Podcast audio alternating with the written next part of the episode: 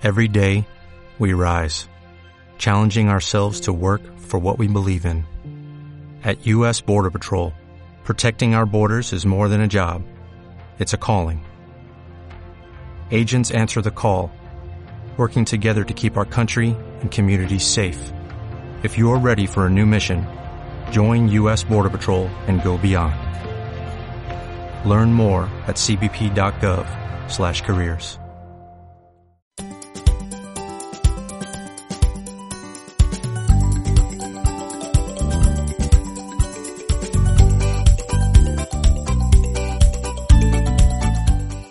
Los correos del jardinerista.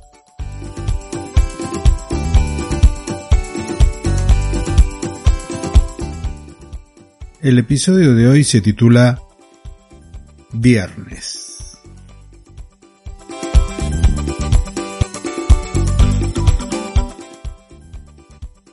Ya sé que hoy es lunes, pero es para que la historia que hoy te cuento la puedas aplicar posiblemente esta semana.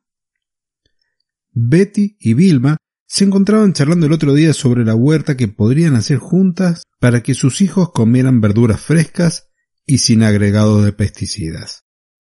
En busca de información sobre alguna de las prácticas, Vilma le pregunta a Perla, su madre, sobre los secretos de los agricultores. ¿Secretos de los agricultores? responde. Sí, es que con Betty queremos tener una huerta en el patio de nuestras casas. Perla se ríe porque no puede imaginarse a su yerno con una pala en sus manos y le dice No me digas que Pedro dijo que sí a tu idea. No lo puedo creer. Sí, y que lo haría junto con Pablo, el marido de Betty. Más allá de la incredulidad y de pensar que cultivar sus propias verduras era cosa del pasado, de la edad de piedra, Perla compartió algunos de sus recuerdos sobre las prácticas de sus abuelos paternos en el campo. Pero te aclaro que hoy en día hay muchas personas que las continúan llevando a cabo. Yo soy uno de ellos. No he evaluado su validez científica porque las replico respetando la sabiduría popular. Regresando a la historia de hoy, varias cosas aprendieron las chicas para iniciarse en la horticultura. Una es tener un suelo de buena calidad, abonado con compost, humus de lombriz u otro producto de origen natural. Otra de las recomendaciones que recibieron era con respecto a la calidad de la semilla, el respetar las épocas de siembra y sobre cuáles lunas eran las más apropiadas para la siembra. ¿Las lunas? preguntó Betty a la mamá de Vilma. Sí, son muy importantes. Mis abuelos siempre sembraban en cuarto menguante la zanahoria y el tomate en el cuarto creciente, porque decían que era muy importante su influencia. Pero, continúa Betty, ¿y si la luna está en fase nueva o llena, no se puede sembrar? Eso no me acuerdo, pero sí de los viernes.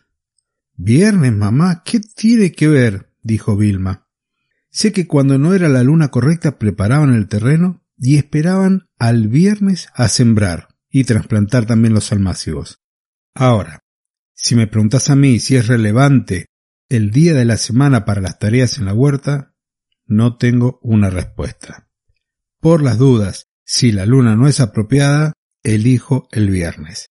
Pero, como dije antes, es por una cuestión de respeto a mis ancestros. ¿Y tú? ¿Te fijas en las fases lunares para tus prácticas en el jardín y en la huerta? Y si algo me gustaría agregarle a esta pequeña historia, es que si querés compartir conmigo tu experiencia y me das la autorización para compartirla en el podcast, puedes hacerlo o enviándome un correo a contacto o mandarme el mensaje de audio y yo lo pongo al aire. Y además, si llegas a encontrar alguna similitud de los personajes de esta historia con los personajes de los picapiedras, no es pura coincidencia. Y hasta aquí el correo del jardinerista de hoy.